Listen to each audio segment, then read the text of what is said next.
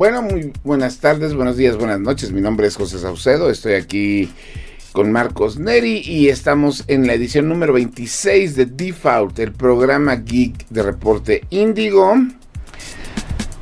Que pues después de, ahora sí ya podemos decir que ya cerró el verano gamer, o sea, ya no vienen anuncios pesados, ya no viene nada, pero aún así el chismecito continúa. Acompáñenos. Los nerds llegaron ya. Videojuegos, películas, cómics y mucho más. Esto es Default, el podcast geek de Reporte Índigo. Entra. Edición número 26 de Default. Ahora sí nos acordamos y otra vez Chris no está con nosotros, eh, pero le sigue mandando saludos y una cajita de galletas. Anda. ustedes.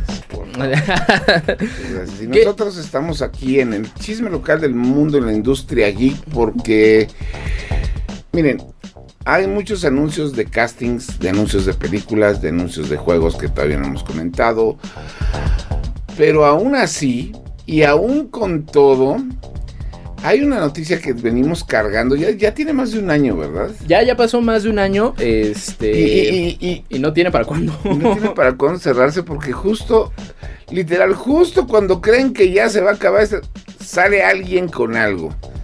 ¿De qué me refiero? Es la compra de Activision por parte de Microsoft y cómo la gente de Sony está haciendo todo lo posible y contactando a toda la gente que encuentren para detenerla. ¿Por qué?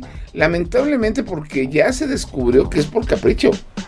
Ya ni siquiera es por negocio. O sea, ya, ya se encontraron correos de este Jack Ryan diciendo que pues no está tan preocupado de que, de que Call of Duty se vaya todo para Play. Jim Ryan. Jim Ryan. Sí, Jack es el personaje de Tom Clancy, ¿no? El de John Krasinski. No, es que tú lo ubicas con John Krasinski y yo lo ubico con Matt Damon.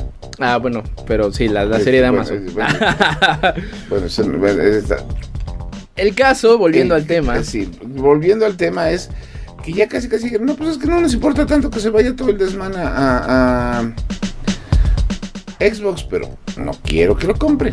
Pues es que también ya es el clásico Sony, ¿no? O sea, sabemos le fue muy bien en el PlayStation 2, a tal grado que sigue siendo la consola más vendida de la historia. PlayStation 3 se le subieron los humos y fue un desastre. Pero se levantó. Pero se levantó. Play 4 le fue muy bien porque también Xbox One no tenía para dónde. Y ahorita pues está cumpliendo el ciclo Sony de, mm, no sé cómo decirlo, eh, altanería. Eh. Mira, salió la... Es que estamos viendo lo peor de las dos compañías porque, o sea, mientras que Sony sigue con la altanería, de hecho hace poquito también sacaron unas declaraciones de que pues el, para ellos Nintendo no es competencia porque están en otro mar y no tienen la misma potencia que sus consolas y lo que quieras. Y que en ese sentido creo que no dijeron mentiras. Y, no, y no, y no en cuestión de, poder, sino en cuestión de, pues que sí, y, eh, y, en público, ¿no? O sea, Nintendo tiene muy bien definido para quién va.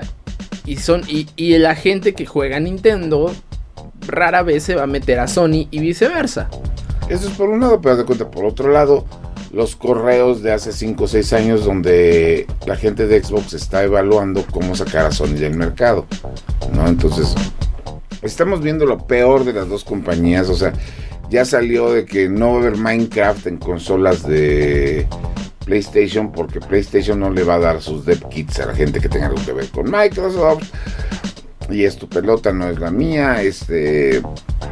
Y todas esas cosas, todas esas pedradas.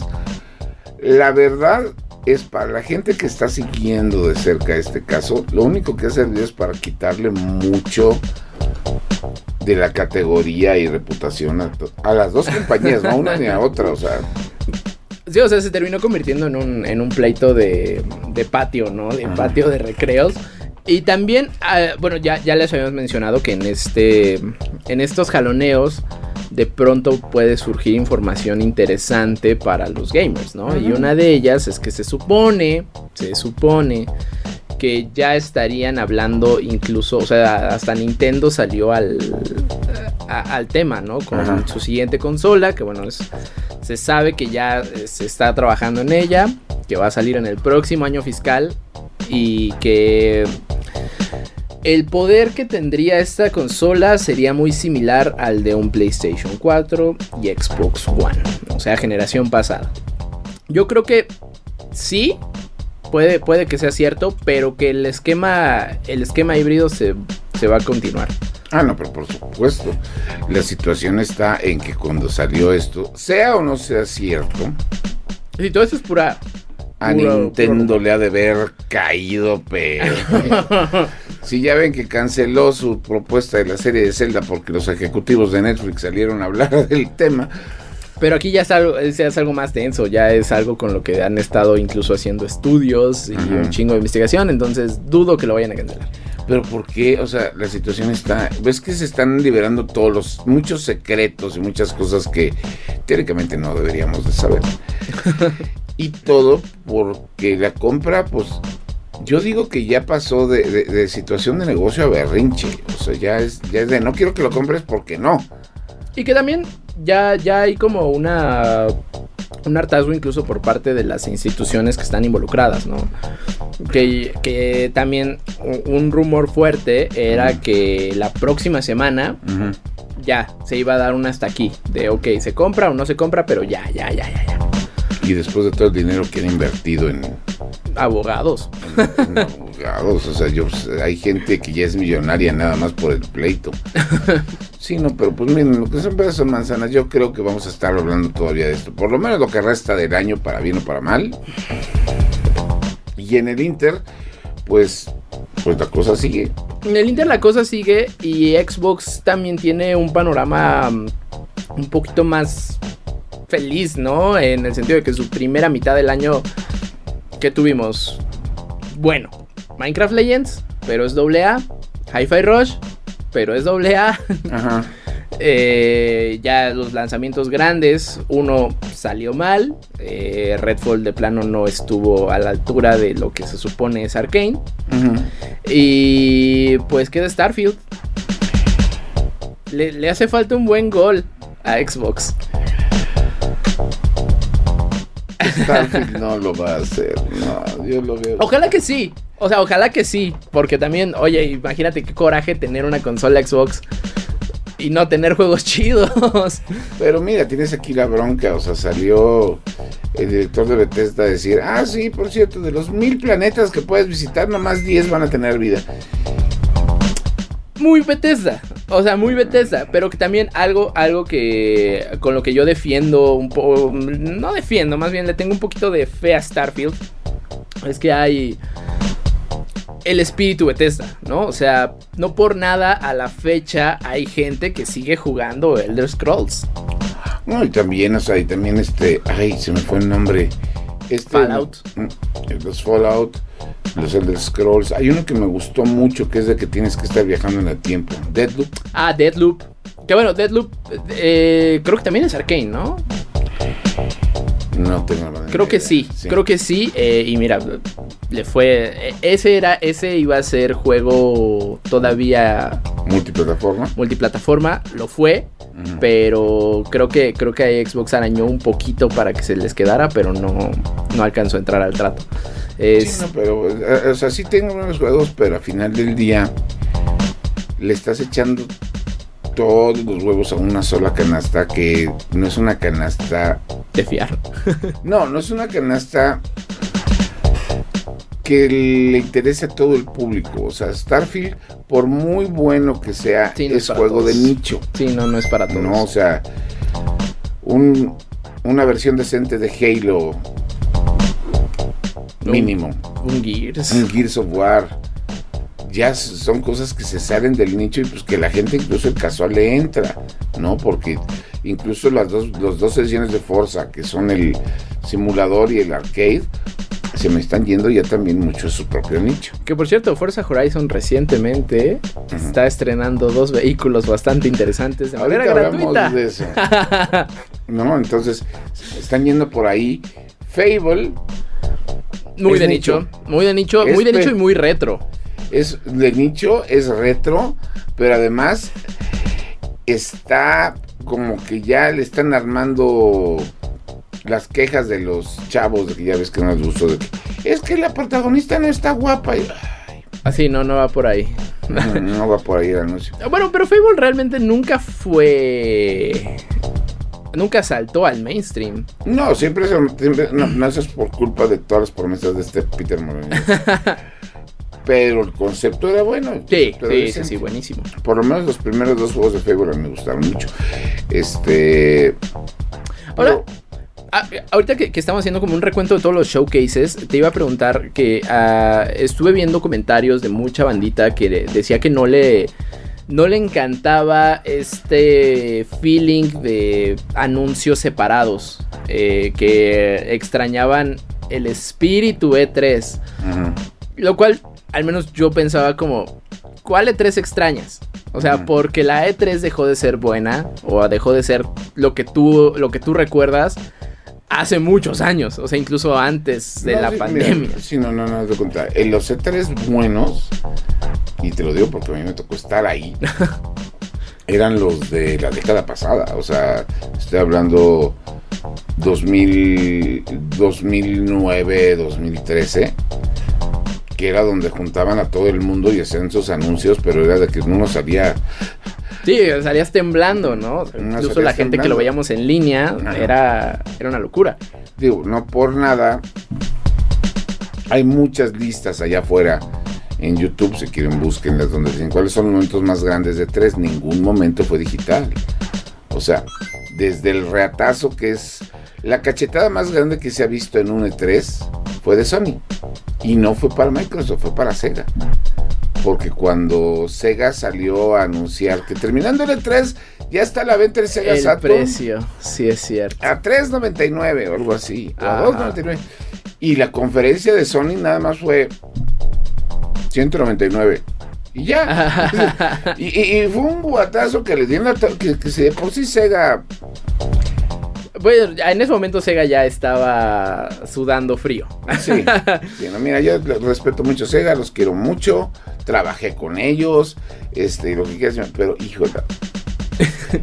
Me acuerdo perfectamente cuando anunciaron que no, pues ya no vamos a hacer el Dreamcast y yo, ay, otro. Y miren, señores, quienes conocen la historia de los videojuegos saben que Xbox no sería Xbox. Xbox Live no sería ujú. Xbox si no fuera por Sega. Y Sí. eso que Sega fue de, de- de- de- de- de- de- también, gracias al mentado juicio, se reveló que Sega sí fue de cómprame, cómprame. No, sí, pero es que no. y que, pero, o sea, independientemente de, de los éxitos en ventas o, o no éxitos en ventas, la Dreamcast era una muy buena consola. Era una maravilla. Además, fue la primera vez que jugué Chuchu Rocket en línea con alguien a quien no le entendía, pero Shenmue, ahí se jugó Shenmue, el buen Shenmue, no la cosa que sacaron en PlayStation 4. no voy a opinar de los Shenmue por razones personales. no- no- no soy fan de eso. Pero dentro de todo ese desmán que está bien, también tuvimos en el E3 otros grandes anuncios. De los, es que hay unos anuncios que me acuerdo muchísimo. Obviamente el- la presentación de Twilight Princess en 2004, donde literalmente Nintendo voló la cabeza de toda la industria. Búsquenla. que, que, bueno, ahí sí fue mucho hype. Twilight Princess está bueno. No, no, no, olvídate de si el juego terminó siendo bueno o no. ah, no, sí, el Cuando hype que creó la de, ah, una- por cierto, se nos olvidó un video y de pronto sale el link y todo el mundo se vuelve loco. Sí, sí, sí. Busquen ese video.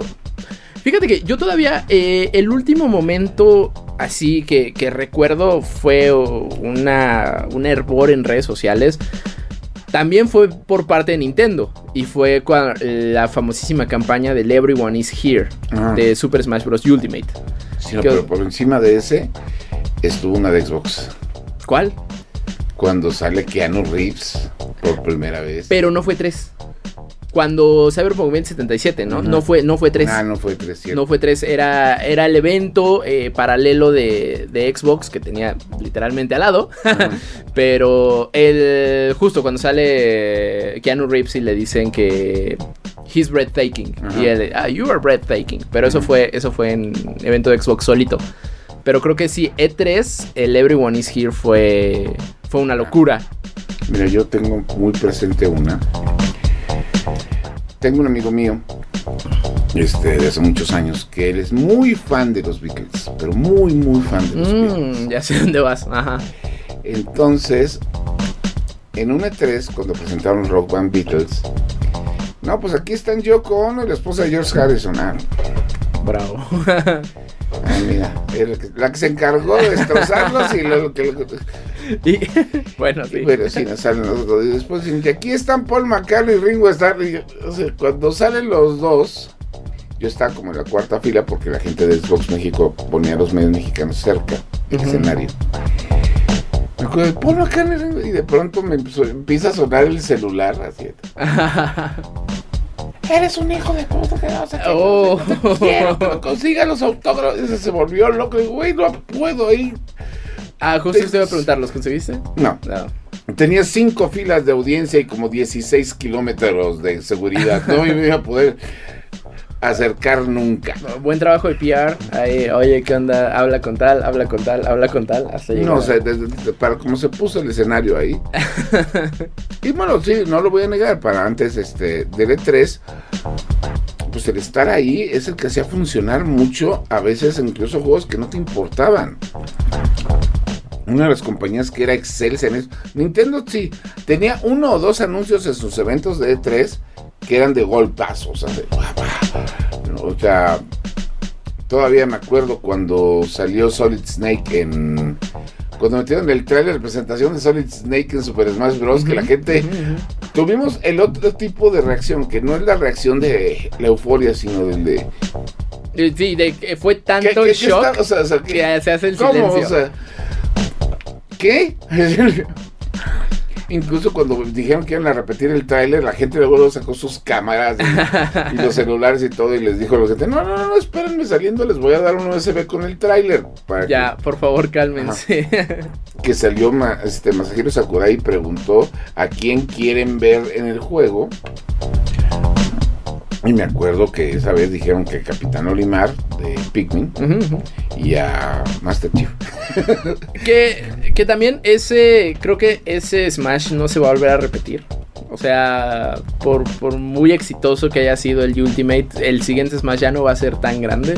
Y no porque no quieran, sino porque es una locura volver a armar algo así. sí, porque no, no, es que es que la cantidad de contenido que tiene el Smash Bros. De, es el Ultimate, el de ahorita. Sí, el Ultimate. O sea, la cantidad de contenido ya es, ya es absurda. O sea, ya es. Dejó de recibir personajes que el año pasado. El año pasado el último fue Sora. Y ya, o sea, pero ¿qué más querían? Tenían... ah, O sea, creo que, creo que sí cumplía mucho con este, el... el... Hicieron falta dos personajes en ese juego. De terceros. Ah, bueno, querían, querían a Shantae. Personajes pesados de la industria. Ok. Rayman. Porque no hay un Mm. solo personaje de. Ubisoft. Y eso está, y eso está curioso porque tienen buena relación. Ajá. Y Lara Croft. Mm, Lara Croft. Lara Croft, mira, será lo que sea ahorita, pero ese personaje y esa serie estableció todo lo que quisieras establecer en- dentro del género de aventura, Sí, estoy de acuerdo. a tal grado de que pues, muchos de los juegos de aventura ahorita son copia de la copia, de la copia, de la copia de lo que hizo Lara Croft. Bueno, Uncharted, que está muy bueno, pero si no hubiera habido un, un Nathan Drake sin una Lara Croft. Exactamente, pero bueno, vamos a terminar el tema con, con- con toda la bola de anuncios y todo lo que está haciendo PlayStation y Xbox. Esperando que ya terminen. O sea, ya, ya, ya es como las peleas de la familia de que nada más las están siguiendo por seguirlas. Eh, ya, ya ni se acuerdan por qué diablos estaban peleando, ¿no? Y en el Inter, digo, todos los demás, pues ya nomás están y nomás están quemando, ¿no? Y en el Inter, pues, PlayStation tiene ahorita, tuvo sus exclusivas de este año y todavía faltan varias. Falta Spider-Man. Falta Spider-Man. Que pues la verdad sí van a valer bastante la pena por todo lo que han presentado. Digo, Sí, sí, sí. el- el- aunque el segundo está al nivel de calidad del primero, ya la hicimos. Sí, totalmente. Eh, ¿no? Este, Microsoft le queda Starfield, que a diferencia de Spider-Man no es, es un nichito. Y por muy bonito y ambicioso y que sea el primer juego de Bethesda que sale sin box, o sea, o sea, Creo que sí. Van a ser que se supone que este juego estuvo en 10 años en desarrollo, 15 según la gente de Bethesda. Sí, no, pero pues de todas maneras es un nichito. Eso es lo que le queda. ¿Y a Nintendo qué le queda? Le quedan dos juegos pesados. Los dos de Mario. Super Mario Wonder y ¿cómo se llama el otro? Super Mario RPG. Ah, va, sí, ese otro jueguito. Hereje. Sí, cierto. Eh, se olvidaba ese remake. Más el Detective Pikachu 2 y lo que quieras y mandes. Pero también nicho. O sea, Pokémon No. está padre, es súper No, no, popular, genera un buen de es lana. nicho del nicho. Pero es su propia cosa, sí. Ajá. Pero un Mario Wonder no lo creo. No, no. Y, y fíjate que sigue emocionando Mario Wonder. O sea, todavía uno creería que un Mario 2D ya no, ya no puedes esperar mucho, pero todavía hay un nuevo Power Up. Eh, el estilo gráfico a mí no me encanta porque me recuerda mucho a New Super Mario Bros. Y New Super Mario Bros. se me hace un juego malo de Mario. ¿Cuál de todos? Los dos. El 1 y 2, los de 10. Ah, bueno, no, el primero es una maravilla, el segundo es horrible. A mí se me hacían muy sencillos. O sea, Pues creo que el lo- chiste. el único problema es que eran muy sencillos. Pues ese era el chiste. O sea, sí. no por pero- nada, los juegos en 2D de Mario, no por nada venden 3 a 1 los juegos 3D de Mario. Ah, sí, ah, bueno, jugarlo en Wii es el, el New No Super Mario Bros. de. Wii. Ese está divertidísimo porque justo entre tantas personas se arma un caos. Ah, no, tú pones un multiplayer y los juegos, ah, incluso los juegos terribles se vuelven buenos. Se vuelven buenos, sí. Un ejemplo muy claro de esto, pues en el infierno de Nintendo. Porque lo O- puedes jugar de 4 en el NES. O Resident Evil 5. Resident Evil 5. Ah, no, sí, sí, Resident. Evil 5, sí, sí, sí, ya me acuerdo. De 2 es muy divertido. No, pues de, de- es que el- De 1 es la forma incorrecta de jugar. Es la peor forma de jugar. multiplayer y sí vale la pena. Pero bueno, pues ahora a ver, ya tenemos más o menos una idea muy desdibujada de qué es lo que va a terminar el año. Lo cual, por lo menos del lado de Indigo Geek, va a ser que en octubre y en noviembre no vamos a dormir. y ustedes en octubre y en noviembre van a tener que empiecen para ahorrar desde ahorita Sí, porque sí, sí, sí. todo. Es que todos quieren salir en Black Friday. eh, todos quieren alcanzar Black Friday. Spider-Man 2 y Super Mario Wonder están el mismo fin de semana. ah, mira, qué chido. Uno para Chris y uno para mí. Eh, ahí a vamos a ver. estar corriendo con dolores de cabeza. Y mientras tanto, y además de eso, súmenle que también durante esa temporada muchos juegos que están ahorita en reparación van a tener su relanzamiento, estoy seguro. Ay, eso es- esa cuestión de sacar juegos a medias, no, no más. Este año no, bueno, ya desde un par de años, ¿no? Pero eh, este año se volvió a agudizar. Creí que lo último que íbamos a ver de esos casos eh, iba a ser eh, Cyberpunk 2077, pero bueno, Redfall, Gollum, Jedi Fallen, ah, Jedi Survivor. The Last of Us PC, o sea, así le dijeron quítate, cállate, voy. Pero bueno, nosotros nos vamos con la primera reseña de esta semana, que es un juego justamente que salió hace más de 10 años en Nintendo 10, que es muy divertido, que se llama Ghost Trick, donde tú eres un fantasma, te acaban de matar y tienes que resolver tu asesinato antes de que te chupen más allá. Eh, muy, me recuerda un poco a Green Fandango Ajá. eh, en el humor. Ah, En el humor, sí. sí, no, no, o sea, nada, nada más por ahí. El creador. Guardando sus distancias. Guardando sus distancias. El creador es del mismo que hizo Attorney. Entonces está, está divertido. Y antes de irnos, si ustedes tienen la oportunidad de ver la película japonesa de Attorney, van a ver lo que es adaptar un videojuego al cine de una manera demasiado literal. Ghost Trick de Capcom para ahora salen todas las consolas. En la reseña regresamos. Hace 13 años, Shin Takumi, el creador de la legendaria franquicia Ace Attorney, nos traía una experiencia única conocida como Ghost Trick Phantom Detective en el Nintendo DS. El juego tenía todo el sentido del humor, por lo cual se hizo famoso Ace Attorney, animaciones hermosas y mucho más. El mayor problema de este juego era su nicho tan pequeño del mercado, por lo cual pasó desapercibido. Este año, Ghost Trick Phantom Detective llega con un remake que busca darle una segunda oportunidad al juego. ¿Valdrá la pena su regreso? Investigando desde el más allá. Esta aventura comienza de la forma más extraña posible. Nuestro protagonista descubre a una mujer que se encuentra en peligro, ya que un sicario está a punto de matarla. El problema es que no la puede ayudar porque está muerto. Todo parece estar condenado hasta que una voz se comunica con nuestro protagonista. Este fantasma nos revela que nuestro héroe es especial y tiene habilidades que le permiten hacer Ghost Trick, básicamente poseer objetos, y la capacidad de regresar 4 minutos antes de la muerte de un personaje para cambiar su destino. Esta investigación nos lleva a cambiar el destino de un perrito, una mujer que parece tener un imán con la muerte, entre otros. Gradualmente descubriremos el misterio detrás de nuestra muerte, nuestra identidad e incluso una conspiración. El reto es que solo tenemos una noche para resolverlo todo, por lo que en el día, nuestro espíritu pasa al más allá. La historia es divertida y llena de humor japonés. Combina esos personajes ridículos y muy memorables y tienes algo muy especial. Si bien en algunos momentos se puede extender demasiado, te va a enganchar y será una experiencia memorable. Point and click interesante.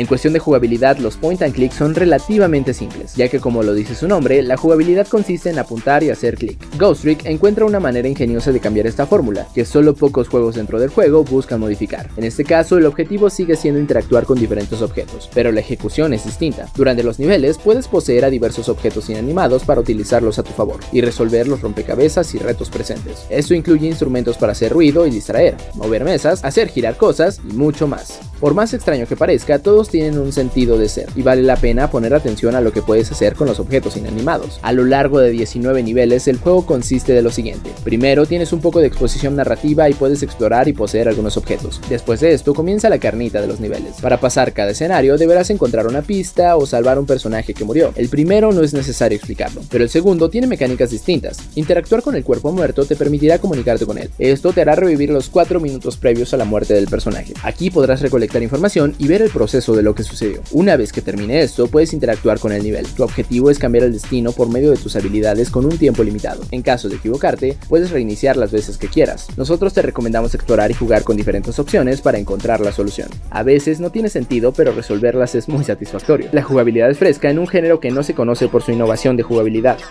Presentación llamativa.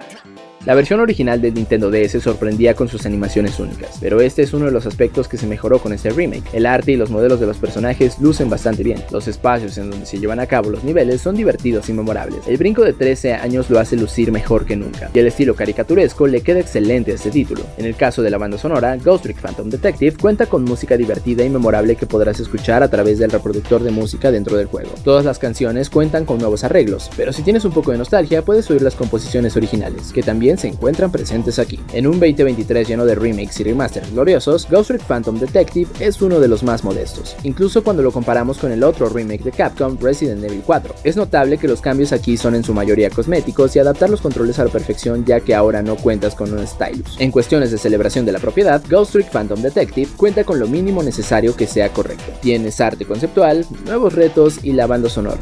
No está mal, pero tampoco es algo espectacular. La calificación es de 8.0.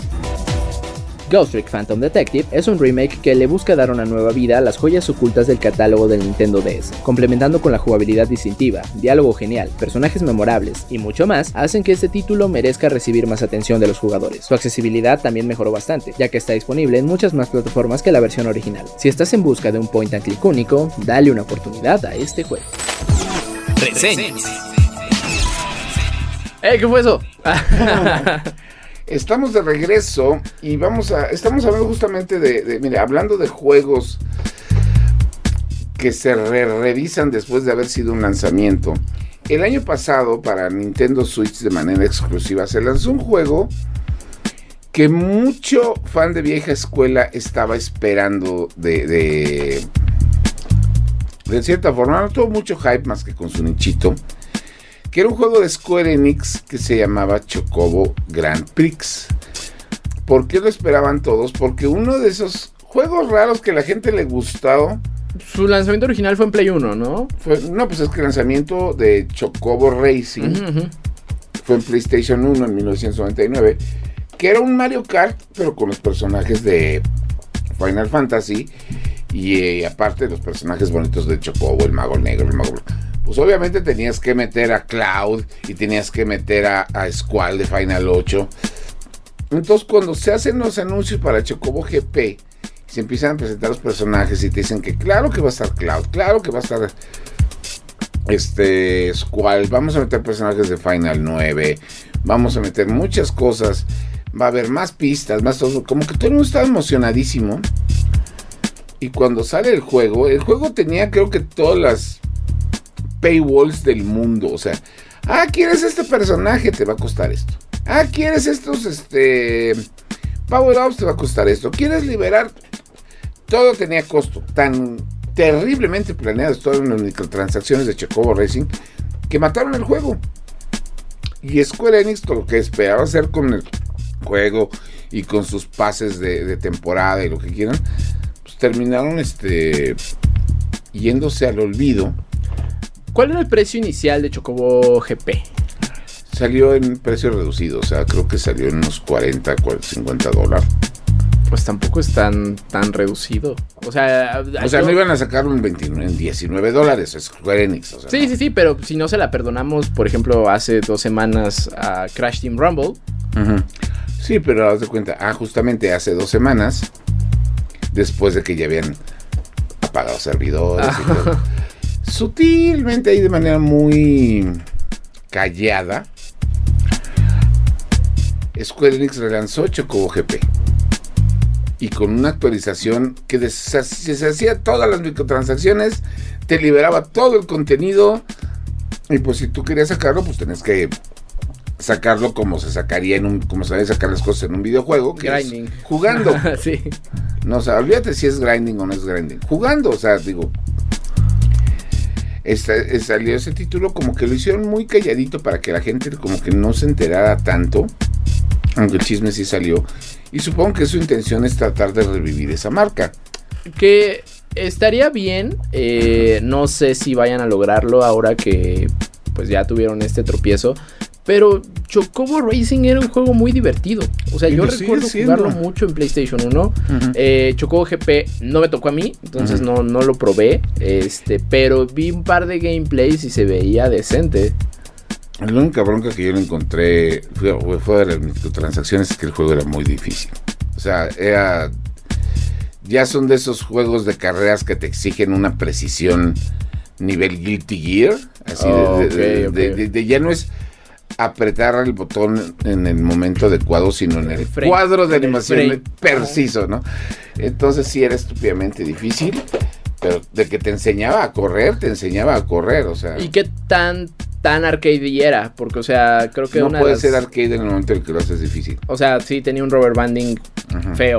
Eh, o sea, la, inteligencia artificial sí se te pegaba. La inteligencia artificial no se te pegaba, te dejaba atrás. ni siquiera se acercaba ahí de adiós, güey. Pero bueno, esa es una de las maneras en las que Square Enix como que quiere revivir esa marca porque ahorita Square Enix estoy seguro que está queriendo hacer lo que hicieron este año Capcom y Konami, que fue revivir. O sea, toda la gente sabemos.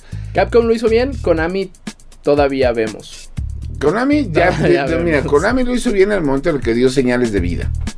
De que sí le interesa regresar a ese mercado. Sí, sí, sí. Capcom tuvo sus remakes, tuvo sus relanzamientos y pues este, y, ya ha mantenido los juegos que dijo que iba a mantener. Llámese Monster Hunters, este, y con Street Fighter, que es su lanzamiento original nuevo, pues tuvo un logro muy, muy grande. Street Fighter técnicamente dieron dos juegos. Sí, no, y están maravillosos los dos. Pero este, con este, los remakes, que ahorita estaban justamente tuvieron la reseña de Ghost Trick, pero pues también ahí viene este Resident Evil 4, que creo que es un juego que a algunos les interesó. a algunos, nada más. Ahorita Konami dio señales de vida, ¿por qué? Porque ahí vienen de nuevo los Silent Hills. Los Silent Hills, los Metal Gears. Seguramente va a haber algún anuncio de Castlevania tarde o temprano este año, porque recuerden que este año sale la serie, la, sería la cuarta temporada de Ajá, sí, la, la serie animada de Netflix.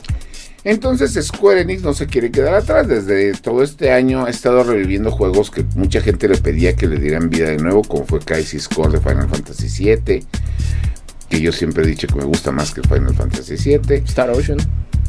Ahora reviven, reviven el Star Ocean, ya nadie se acordaba de eso.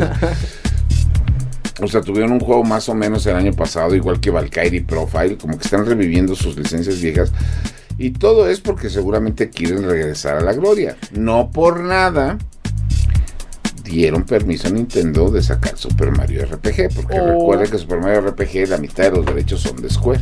O tenemos esta celebración que es Tetra Rhythm. La celebración de Teta Rhythm, los Pixel Remasters y todo como para revivir y dar sentencia, lo cual yo digo que se coronó la semana pasada con el lanzamiento de Final Fantasy XVI. Que hizo algo que no había hecho la serie de Final Fantasy desde el. quitando Final Fantasy XIV. Desde el 12, que es hacerlo este. En tiempo real. No. Hacerlo este. Pues que la gente diga que, es, que, que- que vale la pena. O sea, que la gente hable bien de eso.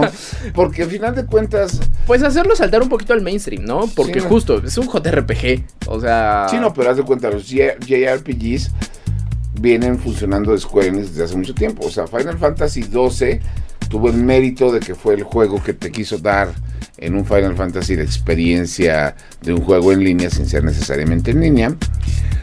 Y pues con el tiempo se ha ido ganando su- su- sus adeptos porque tiene muy buena historia, aunque muy compleja para un Final Fantasy.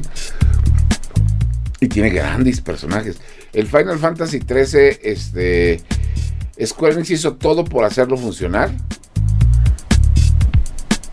Y a nadie le importó. O sea, era un, corredor- era un corridorzote con unas gráficas maravillosas para Sí. su época. Con los retos de del endgame. Las misiones del endgame estúpidamente difíciles.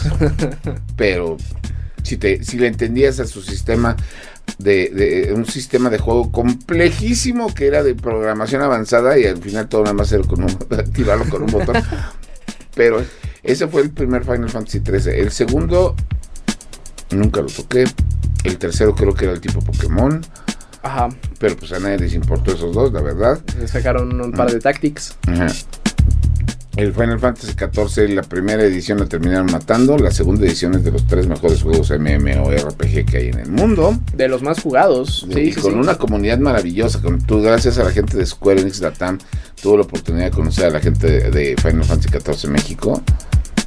Son muy Wow. chidos. Sí. Después Final Fantasy XV, que podemos reducir a cuando eres el único cuate de, de- de- de- tus amigos que no usa cosplay y que tiene coche. y que tiene coche. Fíjate que hay Final Fantasy XV que salió hace 7 años más o menos. Este fue de los fue como la primera vez que al menos yo vi hablar eh, a gente hablar de ese juego cuando yo los conocía y no salían de, de juegos más mainstream, ¿sabes? Que no, no salían de, de, pues de sus Halos, de sus Gears of Wars. Este hablar de Final Fantasy XV y creo que ese es un gran mérito porque justo es un juego más, mucho más denso que, que un shooter. O Ah, que incluso cualquier supuesto. juego lineal de aventura. Sí, no, pero por supuesto, y además tenía un trabajo en... El gran problema de Final Fantasy XV es que salió incompleto. O sea, todos los capítulos que narraban piezas de la historia que hacían falta en la campaña principal, no los viste sino hasta después en DLCs y además eran DLCs de paga. Ujú. Lo cual a mí me, me molestó bastante.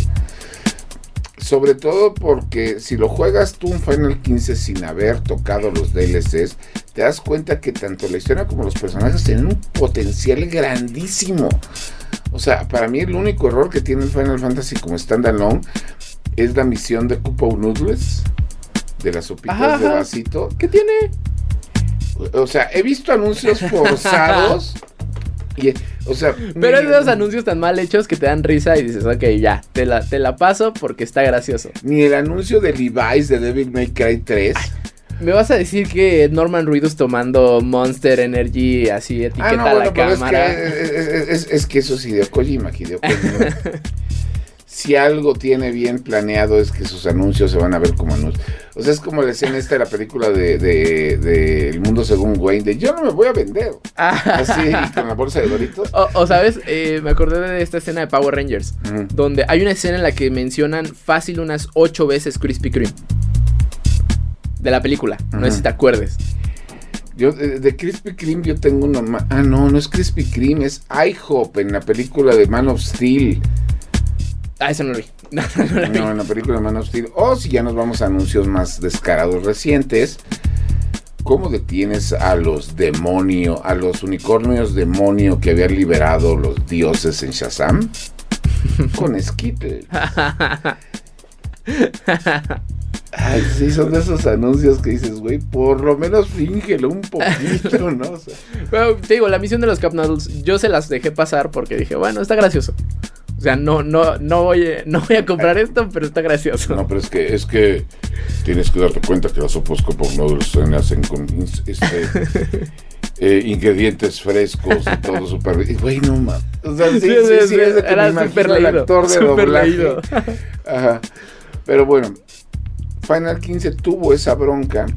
Sí, la arreglaron, sí la arreglaron, pero ya la arreglaron cuando era muy tarde. Con decirles, el juego fue un caos tan grande que yo acostumbro cuando los juegos me gustan comprar las guías en edición especial de Prima porque son de pasta dura, traen arte, traen entrevistas. Y la guía de Final 15 tenía muchas cosas que ya no estaban en el juego, o sea, porque lo cambiaron todo. Entonces, sí me, me llamó bastante la atención de eso. Y ahora, pues después de, pues literal, casi casi 5 o 6 años, Digo, según yo son siete. Según yo son siete años. Square Enix se avienta a lanzar Final Fantasy XVI. Que hicieron algo que debían de haber hecho yo según tú, desde el principio, es que es que regresar toda la escena del mundo fantástico medievalón clásico de los Final Fantasy, regresarlo, revivir y darle la importancia de nuevo a los Eidolons o Summons, o no me acuerdo cómo se llaman en este juego, Ajá, ajá. darles toda su presencia, meter todos los elementos clásicos de Final Fantasy, porque ustedes han- no está para saberlo ni yo para contarlo. Pero reduciendo muy básicamente la franquicia, la franquicia son historias independientes, pero todas tienen muchos elementos que las ligan. Las invocaciones de los gigantes se llaman Icons, por cierto. Ah. Se me había ido. Ujú. Que va desde las invocaciones, los ítems, la magia, algunos personajes y cuál es su función en la historia. Mucho drama.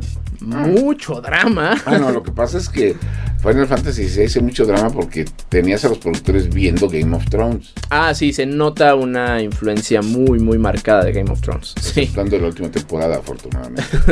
este, ya tenían viendo Game of Thrones y muchas cosas que regresaron y decidieron levantarlos. Y era pues, para levantar la marca, porque la marca se les había caído no con Final 15, sino con el juego que iba a celebrar los 30 o 35 años de la serie, que era Strangers of Paradise, que era el remake 3D, acción ruda de Final 1. Y estaba horrible. Ah, sí, cierto, ese te tocó a ti. Estaba horrible. Tanto que ni siquiera lo acabé. Pero, y después con una trama así de. Yo no voy a ser el malo, ¿eh? Pero sí. Sí, sí, sí. Pero es el único que se viste de negro. Es que tengo frío. así casi, casi, ¿no? Pero este. Digo, y Final 16 tiene desde el, tiene desde el bait más básico para el internet de ahorita. Que ¿Cuál es el protagonista tiene un perro. Y, y que bueno, también viene, viene con muy, muy bien apadrinado, ¿no? Eh, lo hizo el equipo que levantó Final 14. Ujú. Ya, o sea, así de bien viene, entonces por eso las expectativas eran altas. Yo creo que el... Deja tú la historia. A mí la- algo que me encantó de, de Final 16 y algo que tenía rato que no hacía en un RPG era ponerme a hablar con todo mundo. Porque, o sea, sí se siente. O sea, no es un mapa abierto. eh, está seccionado.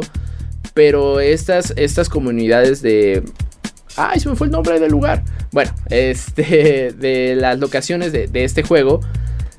Están llenas de vida. O sea, personaje con el que hablas, personaje que te dice algo interesante. O algo que, que te ayuda a. Este. a empaparte más. De, de lo que está pasando alrededor. Y creo que eso es lo que hace un RPG un buen RPG. que te quieras clavar no nada más con el juego, sino con la historia y con el mundo en el que estás ubicado. Cosa que la gente de Final lo sabe perfectamente porque justamente eso no pasó en Final Fantasy XV.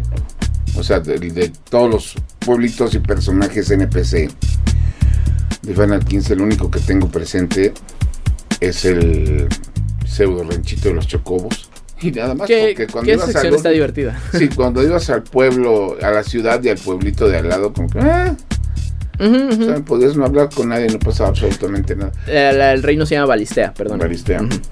Y bueno, también eso, en Final Fantasy XII estaba llenísimo de gente que te tenía que dar 20 minutos. Sí, no, bueno, me gustó mucho Final 12. Pero, y, y bueno, y, y no dejemos atrás los clásicos, que ahorita ya los clásicos son de Final 10 para atrás. Que- y que también ya ahora que ex- existe el remake del 7 es como una especie de reboot a partir de ahí, ¿no? pues mira, para mí Final Fantasy VII Remake es otro juego. No, No, es un- sí, definitivamente. yo me dejas mi Final 7 y tu otro show lo manejas de, totalmente, de una manera completamente distinta, porque en realidad lo es. Este, pero Final Fantasy XVI nos viene a presentar, independientemente de que ya ven que salió la gente a quejarse de que todo el gameplay es estar apretando un solo, un solo botón. Digo, no, o sea, e- eso de apretar un solo botón viene desde el Final 13. Pero ya no Pero- entiendo. toda la programación y decisiones que tienes que tomar atrás para que ves lo que va a hacer el mono con ese botonazo. Es lo que hace parte del Final. O sea, y, y se siente muy distinto a todos los anteriores, claro. Sí, y aún así, se siente como Final. Eh, justo, o sea, a, a veces el, lo divertido como tal no es la pelea, es más bien cómo vas preparando a tu mono. O sea, preparar a Clive es algo muy divertido, entrenarlo es súper divertido. Eh, el hacerte de ítems, eh, el aprender hechizos y todo esto, eso es lo... Creo que yo... Yo creo que ahí está la verdadera carnita de- Mm. del gameplay de Final Fantasy XVI. Ahora, tampoco entiendo a la gente que es... O sea, no, no logran encontrar el punto medio en la dificultad. Porque también me llegué, llegué a topar comentarios de Final 15 es muy difícil en cuestión de jugabilidad y batallas. Final 16 es muy fácil. Entonces, ¿qué quieres? Pero Final 15, ¿en dónde estaba lo difícil? No, era gente, era gente que no jugué, no estaba acostumbrado a jugar Había una, había una situación muy mole. A mí me molestaba mucho por, por, por lo tan mal planeada que se supone que en Final 15 ya te están cazando los, los, lo- el ejército del imperio. Entonces había veces en que tú ibas feliz caminando por, por el mundo ab- abierto, entre comillas, y de pronto llegaba una nave y la nave te dejaba caer como 20 soldados y a pelearse contra ellos, ¿no? Este, y había una dinámica de juego muy mal implementada también en Final 15, que era la dinámica de la magia, porque tú no tenías magia, tú lo que hacías era absorber elementos, mezclarlos en tu en una botellita de cristal y dependiendo de lo que mezclaras era la magia que salía, que puede ser básicas de fuego o avanzadas de fuego, y ya cuando te prestabas o conseguías la tabla de mezclas en internet, porque no te ibas a poner a hacer las cosas, aprendías cómo hacer veneno, cómo hacer todas las cosas. Y era muy común de que aventabas una magia pesada, acabas con todos. O sea, y para mí Final 15 de hecho se me hacía no fácil, sino muy básico. ¿No? Una pequeña trivia. Todos los Final Fantasy, o perdón, la gran mayoría de los Final Fantasy, aquí estamos hablando de los Final Fantasy numerados, tienen un jefe secreto, que se supone que es el, el reto a vencer del juego. Final 8 tenía Ultima Weapon, este Final Fantasy 9 tenía a Osma, este así. En Final 15 estaba una Damantois. Estaba una Damantois que era una montaña gigante, ajá. Y pues nomás mientras estuvieras pegando, pegando, pegando, pegando, tarde o temprano se iba a morir. Entonces a mí se muy básico, muy decepcionante. Final 16 todavía no sé dónde está ese jefe secreto, pero Muy pronto, probablemente. muy pronto. pero Final Fantasy XVI es un título que no renueva la marca, sino que le da un punto y aparte. Mm, ¿No? Que yo creo que sí un poco, no sé si renovar, pero sí, sí hay un, un refresh. La verdad es que sí se siente muy fresco. O sea, Sí, por eso te digo, ya, ya más que renovarla, es punto y aparte. A partir de aquí ya estamos viendo otras cosas dentro de, de la extensa dinámica de juegos que hemos tenido con los Final Fantasy. sí, particularmente también qué bueno que ya no se están yendo por la estrategia por turnos. Digo, es divertida, pero ya no. Ya no. no, o sea, ya, ya, pues es que, es que depende mucho. O sea, también hemos, habemos muchos jugadores de vieja escuela que disfrutamos mucho este tipo de planeación. Por eso me gustaron tanto los Pixel Remasters, porque pude revivir eso. Había un juego móvil que se llamaba Final Fantasy Record Keeper, que era revivir toda la historia de Final Fantasy en juegos e imperas por turnos, que también es una maravilla. Pero pues por ahorita está. El juego se lo recomendamos ampliamente. Exclusivamente en PlayStation 5. En PlayStation 5. Y antes de irnos, aquí les doy un pequeño dato. Lo van a poder leer próximamente en Indigo Geek. ¿Sabía usted que la música de Final Fantasy XVI fue compuesta por un mexicano? Y que está muy buena, por cierto. Y que está grande. Vayan, vayan a su plataforma predilecta de audio a escucharla. porque sí está muy buena. Y es, un compositor que nació en Baja California. Pero bueno, este, nosotros nos vamos con la segunda reseña de esta semana. Hablando de títulos clásicos, eh, pues hubo un remaster HD de Pikmin 1 y 2 Juegos que creo que no tuvieron el amor suficiente en sus lanzamientos originales. No sé si ahora lo estén teniendo, pero mira, hay muchas switches allá afuera como para que mira, lo que yo se juegue. hay muy poca, no, fue mucha gente la que se hizo fans de Pikmin, pero los que se son fans de Pikmin son fans de Pikmin. O sea, saludos a Chris. Saludos a Chris. Hablando de eso. Nos vamos con la reseña y regresamos. Reseñas. Pikmin es una franquicia muy curiosa y en nuestra opinión podría considerarse como una de las mejores franquicias de juegos de estrategia en tiempo real que están disponibles en consola. El próximo mes llegará la cuarta entrega de esta serie, pero en lo que llega a la fecha, Nintendo ha lanzado las primeras dos entregas en forma de remaster. ¿Vale la pena jugar Pikmin 1 más 2 HD? De regreso a las raíces. Para aquellos no familiarizados con Pikmin 1 y 2, ambos títulos fueron lanzados originalmente en el GameCube y fueron creados por el legendario Shigeru Miyamoto, el hombre detrás de la serie como Super Mario Bros. y The Legend of Zelda. De acuerdo con el diseñador, su inspiración de esta franquicia la encontró mientras exploraba su jardín. Todo esto está completamente reflejado en el micromundo de Pikmin. Para aquellos que no saben la premisa de ambos juegos, estas son las siguientes. En Pikmin, un piloto espacial que trabaja para una empresa de entrega conocida como el Capitán Olimar tiene una colisión con un asteroide y este lo hace estrellarse en un misterioso planeta con oxígeno como gas principal. Esto hace que la aventura sea extremadamente peligrosa para él, ya que tiene 30 días de reservas de aire para respirar. El problema es que su nave quedó prácticamente inservible después de estrellarse. El tiempo logrará un papel vital para ver si Olimar logra escapar de este peligroso planeta y encontrarse con su familia. Para fortuna del piloto, él descubre unas criaturas nativas conocidas como Pikmin. Olimar se vuelve el cerebro de las operaciones, mientras que los Pikmin lo ayudan cargando objetos, destruyendo obstáculos y ayudándolo a regresar a su nave. En Pikmin 2, la premisa es menos dramática. Después de escapar, Olimar regresa a su planeta solo para descubrir que la empresa en la que trabaja tiene una deuda monstruosa. Para saldar la deuda, se descubre que ciertos objetos del planeta de los Pikmin tienen un valor monetario, por lo que el presidente de la compañía le ordena a Olimar y a otro empleado conocido como Louis ir al planeta a recolectar tesoros. ¿Podrán cerrar la deuda? Controla tu ejército. Al ser un juego de estrategia en tiempo real, ambos juegos consisten en administrar tiempo y unidades, y realizar diversas tareas dentro de los mapas. Los capitanes dan las órdenes mientras que los Pikmin las realizan. Entre las cosas que puedes hacer está recolectar objetos para avanzar en la historia, derrotar enemigos para llevarlos a las naves de los Pikmin, y así obtener más Pikmin y destruir obstáculos en los mapas. Uno de los cambios más notables en este remaster es el gameplay. La jugabilidad es bastante responsiva, se arreglaron algunos bugs presentes en las versiones originales y se incluyó la opción de usar controles gyro para apuntar. Aunque no suena tan intuitivo, esta opción le da una mayor profundidad a la experiencia. Para hacer un juego de consola, estos son una de las mejores opciones para disfrutar un RTS sin necesidad de un mouse. Si bien ambos juegos se quedan atrás en lo que va de optimización, ya que Pikmin 3 tiene mejor jugabilidad y Pikmin 4 seguramente también, son una buena entrada a esta franquicia. Misma serie, distintas experiencias.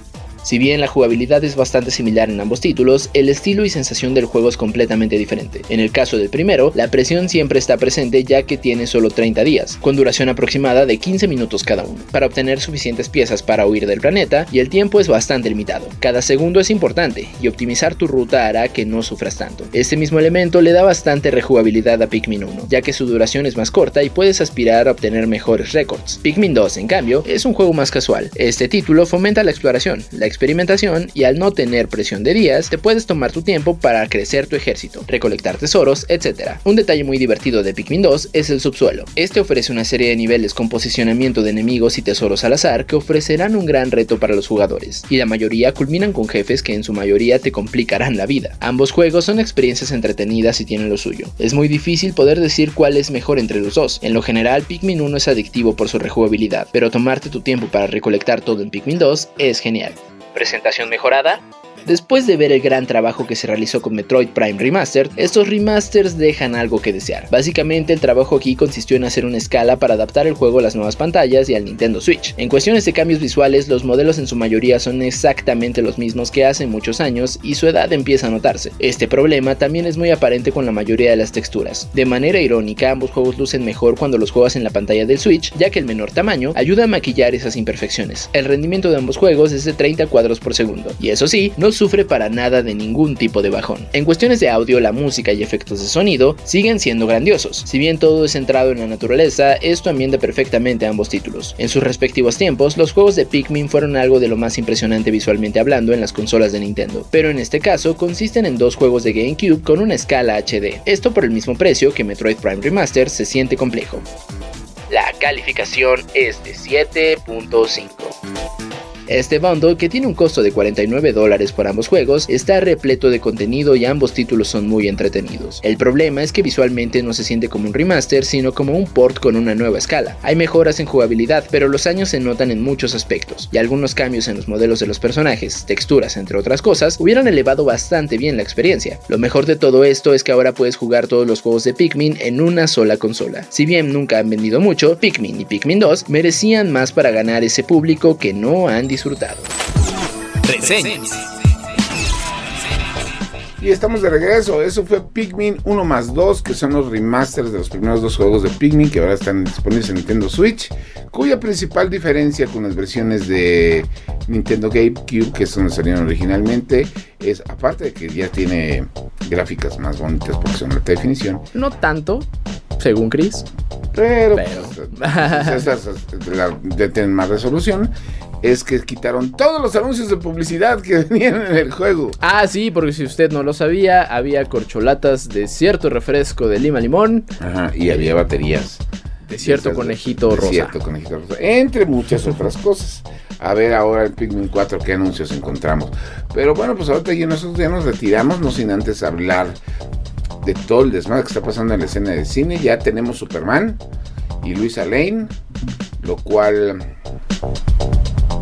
todavía no sé si es bueno o malo, pero lo único que sé es que este David... es- que el cuate que hicieron El nombre Superman. es Dave Corenswet. Eh, me parece que ya lo habíamos visto. Si son fans del terror, creo que ya lo habíamos visto en Pearl. Lo matan brutalmente. Sí, no. Está que padre. todas las fotos que le tomaron ahora son fotos donde parece, donde Se parece la parece versión mucho a Henry joven Cavill. de Henry Cavill.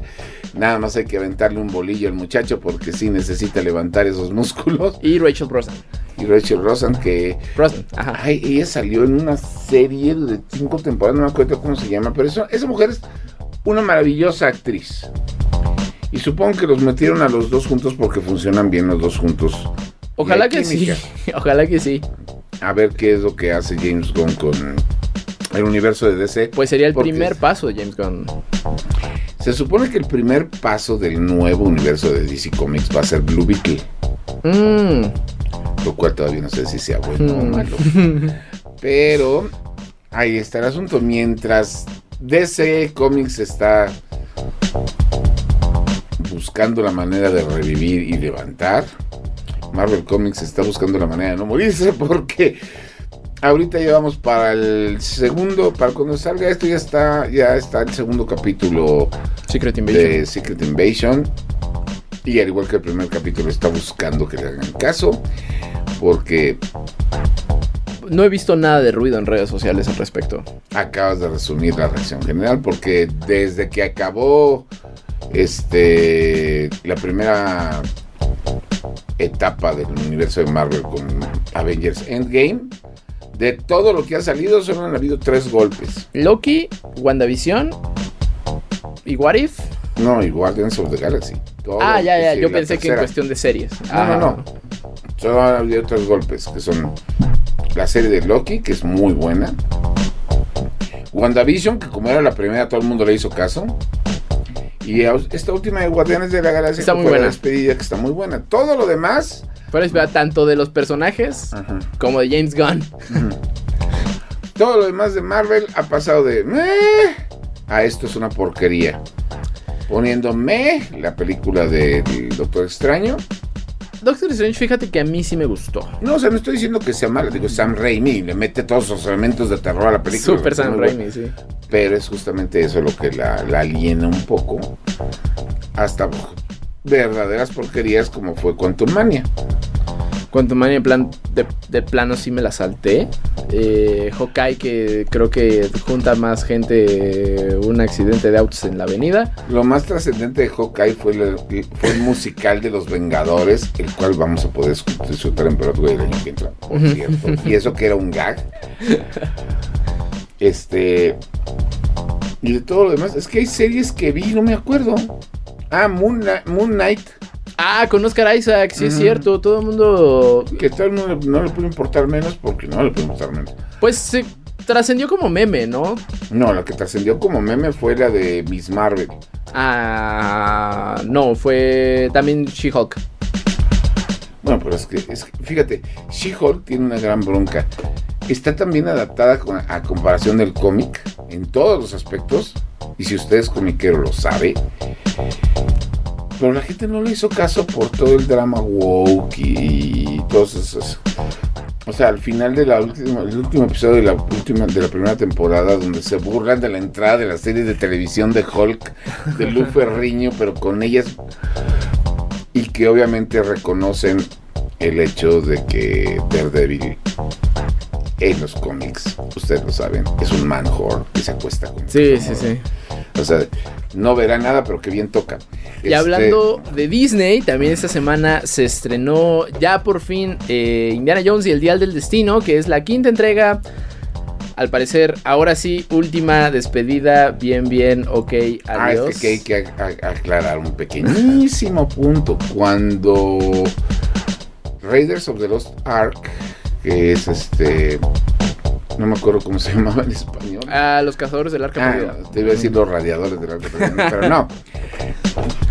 Cuando los cazadores del arca perdida se hizo el exitote que, que nadie esperaba de los, de los cazadores de esa serie, se acordó con Paramount, con Spielberg, de que se iban a hacer cinco películas de Indiana Jones.